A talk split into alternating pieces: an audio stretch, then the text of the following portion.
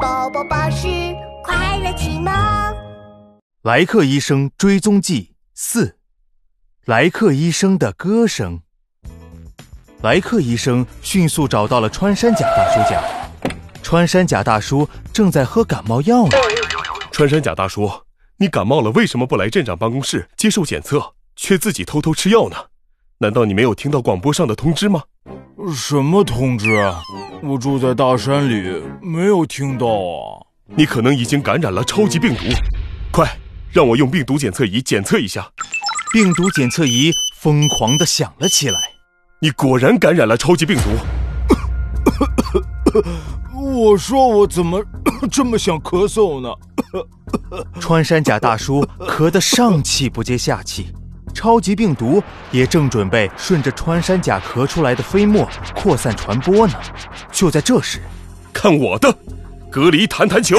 莱克医生熟练地丢出隔离弹弹球，砰，把穿山甲大叔罩在里面了。穿山甲大叔吓得一个劲儿地拍着球。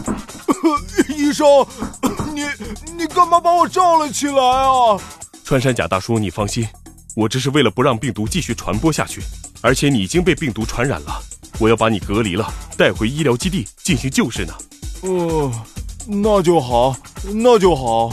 隔离弹弹球缩小，装着穿山甲大叔的隔离弹弹球突然就缩小成了乒乓球一样小的小球，被莱克医生装进了口袋里。莱克医生回到了小镇上，拿着大喇叭对大家说。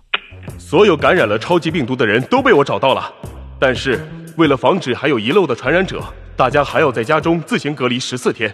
现在我要带着感染超级病毒的患者回到星际医疗基地进行救治了，拜拜。哦，我还给大家留下了预防病毒的宣传资料，要仔细听哦。再次拜拜。莱克医生开着飞船离开了地球，向着星际医疗基地飞去。呼叫总部，呼叫总部！地球星的超级病毒感染者均已被找到，需要进行救治，请准备接待。挂了对讲机，莱克医生全速前行。很快，终于来到了星际医疗基地。来，这些都是超级病毒的感染者，请尽快医治。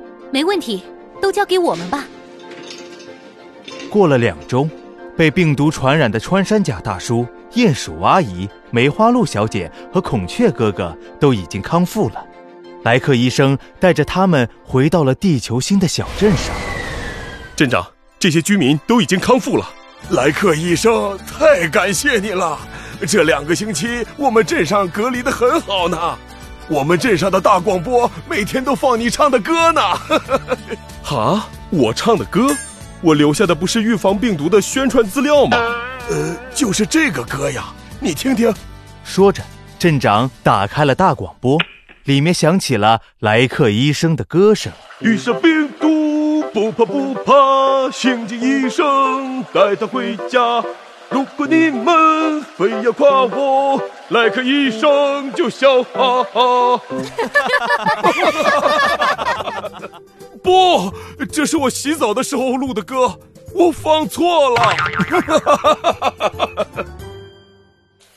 如果你们非要夸我，来个一声就笑哈哈。